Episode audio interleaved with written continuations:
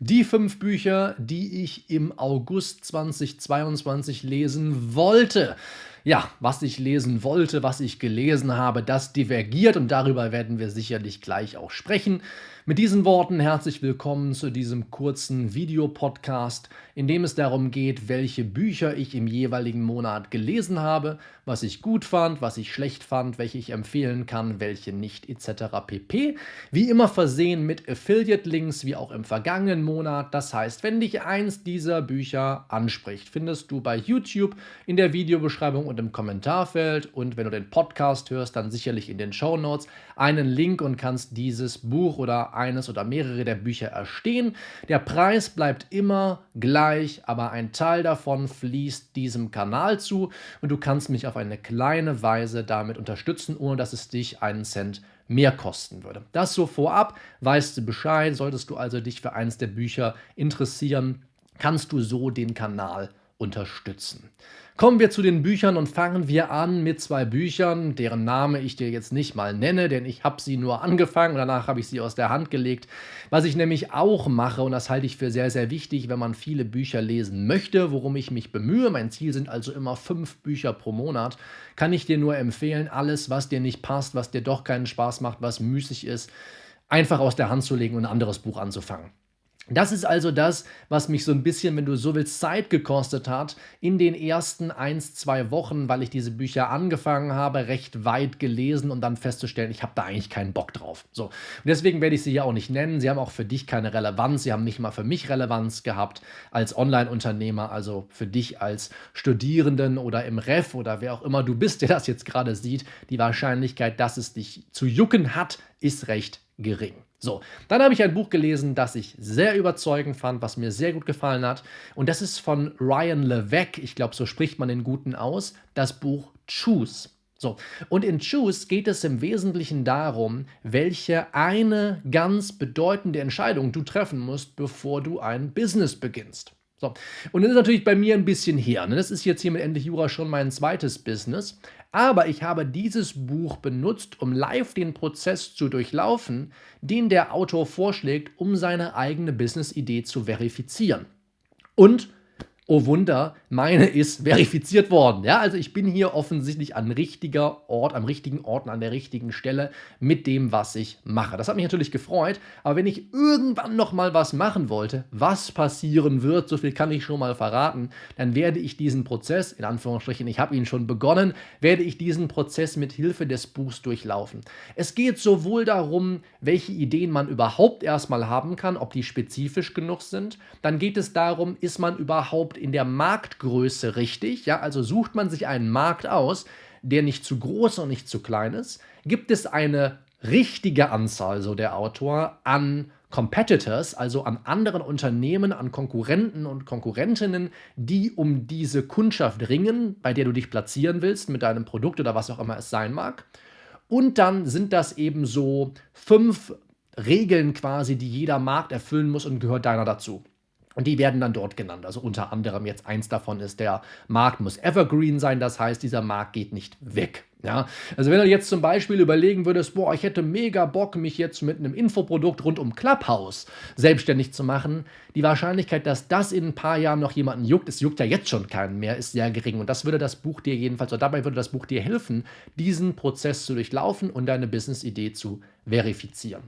Weil mir das so gut gefallen hat, habe ich danach noch vom selben Autor Ryan Levesque das Buch Ask oder Ask im American English gelesen. So, und Ask geht jetzt deutlich mehr in die Tiefe und vor allem, oder geht deutlich weiter, sollte ich sagen, nicht in die Tiefe. Und vor allem kannst du das quasi direkt an Choose anschließen. Ja? Sobald du deinen Markt also quasi gefunden hast, gehst du im nächsten Schritt her und fragst, daher der Titel des Buchs, deine Audience, deine Leute, die du ansprechen möchtest, fragst du quasi, was sie interessiert und baust entsprechende Produkte in diese Richtung. Und dieses Buch ist dann irgendwann sehr technisch geworden und ich bin nicht sicher, ob ich bereit bin, all das umzusetzen. Das fordert unter anderem auch, dass man eine bestimmte Software von dem Autor benutzt und seinem Team, alles schön und gut und so weiter und so fort. Ob ich so weit gehe, will ich jetzt zu dem Zeitpunkt nicht sagen. Es ist alles eh etwas meta, als ich das, was ich aus dem Buch lerne, ja praktisch an dir anwende. Ja, indem ich dich frage, was willst du eigentlich sehen auf dem Kanal? Welche Produkte interessieren dich eigentlich? Wobei brauchst du Hilfe? Und das ist alles in dieses Framework eingegossen, das er Ask oder Ask nennt.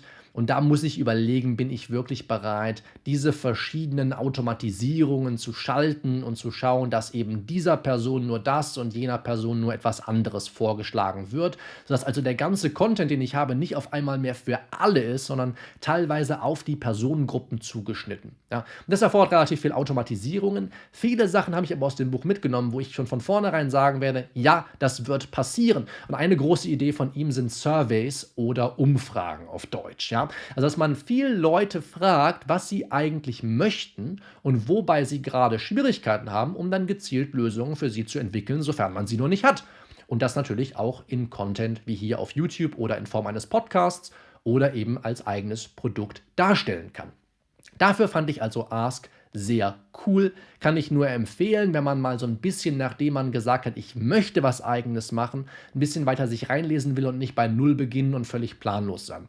Klar, man kennt im besten Fall seinen Markt schon ein wenig. Vielleicht ist man ja auch selbst die Person, die ursprünglich mal Zielgruppe des Marktes war. Aber es wäre doch sehr schade, wenn man sich nicht weiter informiert und sich nicht 100% in die Leute hineinversetzen kann, an die man mal verkaufen will. So, das war also Ask oder Ask. Dann habe ich gelesen Draft Number 4 von John McPhee. Ich habe bereits letzten Mal ein Buch von John McPhee gelesen, das ich auf dem Kanal hier vorgestellt habe. Das hieß, hieß Levels of the Game. Diesmal also Draft Number 4 About the Writing Process. So, es geht im Wesentlichen einfach nur darum, wie schreibe ich besser. Und da waren sehr, sehr viele coole Sachen dabei. Vor allem mag ich es sehr, John McPhee zu lesen, weil er eben sehr, sehr schön schreibt. Ich muss sagen, für meine eigenen Schreibprojekte war gar nicht so viel dabei, weil das meiste, was er an Rat gibt, sich eigentlich auf Fiction meines Erachtens und nicht auf Non-Fiction bezieht, also auf Belletristik, Romane und weniger auf Sachbücher, wie ich sie gewillt bin zu schreiben. Aber wenn du sagst, darauf habe ich Bock und ich will mehr eigene Sachen produzieren, ich möchte mich mehr kreativ ausleben, ist dieses Buch wirklich wahnsinnig cool. Was ich allein schon sehr, sehr hilfreich fand, was mir spontan jetzt in den Kopf schießt, wo ich sage, allein dafür war es wichtig, das Buch gelesen zu haben, um diese Erkenntnis zu gewinnen, war, wie verhält es sich eigentlich zwischen dem ersten Draft, dem ersten Draft, ja, und dem letzten. Ja, in dem Fall ist es bei ihm das Draft Number 4. So, also, wie viel Zeit vergeht eigentlich für die einzelnen Bearbeitungsschritte und den Prozess des Ganzen, indem man dann etwas erstellt, etwas entwickelt, etwas produziert? Ja, wie viel Zeit geht für das Draft Number 1 quasi drauf im Verhältnis zu 2, 3 und 4? So, und da hat er zum Beispiel gesagt, Draft Number 1 braucht doppelt so viel Zeit wie 2, 3 und 4 zusammen. Und es hat sich immer wieder bei ihm verifiziert, diese Annahme, oder validiert, denn er hat, glaube ich, 32 Bücher geschrieben oder so. Der Mann ist wahnsinnig produktiv gewesen und glaube ich immer noch. Ich meine, er ist jetzt 90 oder so, vielleicht schreibt er jetzt nicht mehr ganz so viel. Aber wenn du dich dafür interessierst, ein bisschen mehr zu schreiben, kann ich das in jedem Fall sehr empfehlen. Dann habe ich diesen Monat gelesen von Cal Newport Digital Minimalism eher als Workbook, sodass ich quasi das, was ich gelesen habe, sofort habe versucht in meinem Leben umzusetzen. Das Ganze drumherum hat mich gar nicht so stark interessiert, das kenne ich auch alles, dazu habe ich auch schon genug Studien gesehen oder mir jedenfalls genug von Studien gelesen und gehört, sodass ich sagen würde, ja, kann ich für mich als richtig annehmen. Also ich, man braucht mir nicht mehr zu erzählen, wie schädlich Technologie für jemanden sein kann. Das weiß ich alles schon. Aber ich habe mir ein paar Sachen rausgepickt, die ich dann in einem Zeitraum von drei Wochen versucht habe, gezielt umzusetzen. Das eine war, jeden Tag eine Stunde komplett ohne Geräte zu verbringen. Ja? Das heißt also, ich möchte einen Tag oder eine Stunde am Tag wirklich mich auf nichts anderes konzentrieren. Ich möchte die Zeit einfach so vorübergehen lassen. Ich will vielleicht mal eine Stunde Rad fahren, eine Stunde spazieren gehen, muss mal ein paar Besorgungen machen, bei denen ich im besten Fall noch nicht mal mit irgendjemandem ein Wort reden muss, was mir als introvertierte Person sehr entgegenkommt. Das habe ich versucht in einer der drei Wochen umzusetzen. In der zweiten Woche habe ich gezielt geschaut, was kann ich für Freizeitaktivitäten etablieren bei mir im Alltag, die nicht mit Geräten zusammenhängen. Lesen ist eins davon, wobei ich eben relativ viel auch E-Bücher lese, so E-Books lese. Aber was sind sonst Dinge, die ich lernen kann, in denen ich besser werden kann, die aber nicht damit einhergehen, dass ich dafür ein Gerät bedienen muss? Ne? Und das war gar nicht so einfach, aber ich habe immerhin, glaube ich, ein einziges Mal meine Akustikgitarre nochmal rausgeholt, ein bisschen geklimpert, ganz zum, äh, zur Freude meiner Frau, die das sehr vermisst, dass ich das nicht mehr mache. Das war eine Sache, ansonsten wollte ich eine neue Gesangstechnik lernen und hasse nicht gesehen. Ich habe auch ein bisschen was gemacht. Ich habe aber auch gemerkt, dass ich diesen Monat etwas mehr Zeit für andere Sachen gebraucht habe. Dazu komme ich dann gleich. So, und der dritte Fokus war einfach viel weniger zu texten. Ja, also in Woche drei habe ich mich insbesondere bemüht, nur noch dreimal am Tag überhaupt in WhatsApp reinzuschauen oder in iMessages, je nachdem, wo ich mit Leuten schreibe, und dann auch nur dreimal am Tag zu antworten. Und ich muss sagen, es hat die Kommunikation ein wenig gestört, weil man es ja doch gewohnt ist, dass es anders läuft. Aber jedes Mal, wenn ein Textblock droht, habe ich die Leute einfach angerufen. Und es hat sehr geholfen, weil man einfach auch mal mehr Zeit füreinander hatte und deutlich, qualitativ deutlich hochwertiger mal miteinander kommuniziert hat. Das vermisst man ja doch sehr oft, wenn man einfach hin und her textet. So, ich habe gesagt, die fünf Bücher, die ich lesen wollte. Das ist keine Entschuldigung, warum ich das fünfte Buch nicht gelesen habe. Ich schulde dir als Zuschauerin oder Zuschauer oder Zuhörerin des Podcasts oder des Videos überhaupt nichts und ich schulde es, wenn du so willst, noch nicht mal mir selbst. Aber ich habe doch gemerkt, dass ich diesen Monat ab einem bestimmten Zeitpunkt einfach mehr Ruhe brauchte und in der Zeit nicht einmal lesen wollte. Also ich wollte eigentlich eigentlich oder ich wollte einfach nur da sitzen und meine Gedanken verarbeiten, nachdenken ähm, ich muss persönlich sagen, dass äh, die Nachricht vom Tod von Jan Eichelberg mich sehr getroffen hat und ich danach wirklich sehr niedergeschlagen war. Ich mir nicht ausmalen kann, wie es den Nächsten um ihn herum geht. Und ich normalerweise, wenn ich sonst nichts zu tun habe, eigentlich zu Büchern greife, aber eben gemerkt habe, dass ich das in dem Moment einfach nicht wollte. Ich wollte mich hinsetzen, ich wollte allein sein, ich wollte still sein, ich wollte das verarbeiten, wollte darüber nachdenken. Weil unabhängig von dem, was du hier vielleicht auf dem Kanal oder im Podcast äh, von Jan Eichelberg und mir gesehen hast, so hat er für mich doch eine kleine Mentorenrolle eingenommen und hat mir sehr viel Unterstützung auch schon für die Zukunft zugesichert.